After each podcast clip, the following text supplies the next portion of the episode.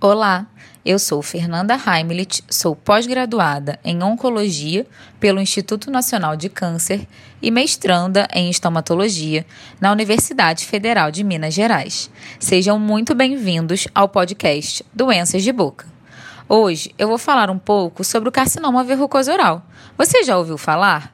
Bom, ele é um tipo de câncer de boca e ele é considerado uma variante, mesmo que incomum, do carcinoma espinocelular, que é o tipo mais comum de câncer na boca. E o que pode causar ele? Bom, nós consideramos como fatores de risco para o surgimento desse câncer agentes como o tabaco, o álcool, a associação desses dois e até mesmo o uso do tabaco sem fumaça, que é amplamente utilizado em algumas regiões.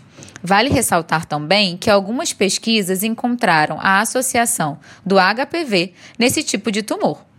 Ele é encontrado predominantemente em homens com idade acima de 55 anos.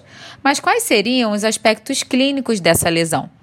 Ela se apresenta geralmente como uma placa espessa, geralmente branca, podendo ou não ter dor associada.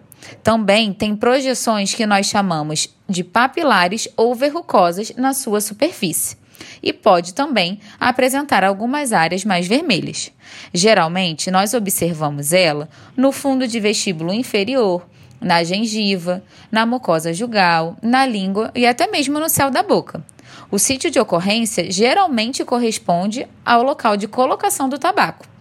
Um tópico muito importante é que esse câncer pode se desenvolver de uma lesão potencialmente maligna, que nós chamamos de leucoplasia verrucosa proliferativa, que também se apresenta como uma placa branca com projeções verrucosas.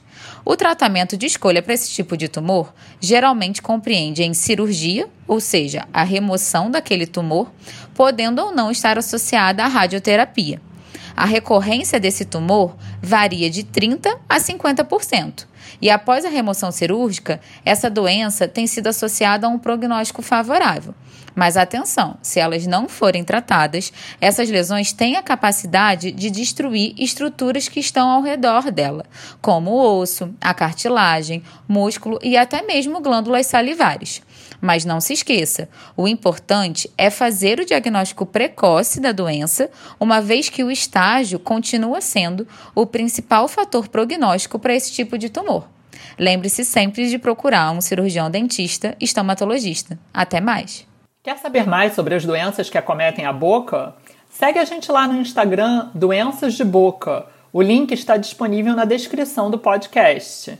Obrigada pela atenção e espero você na próxima semana.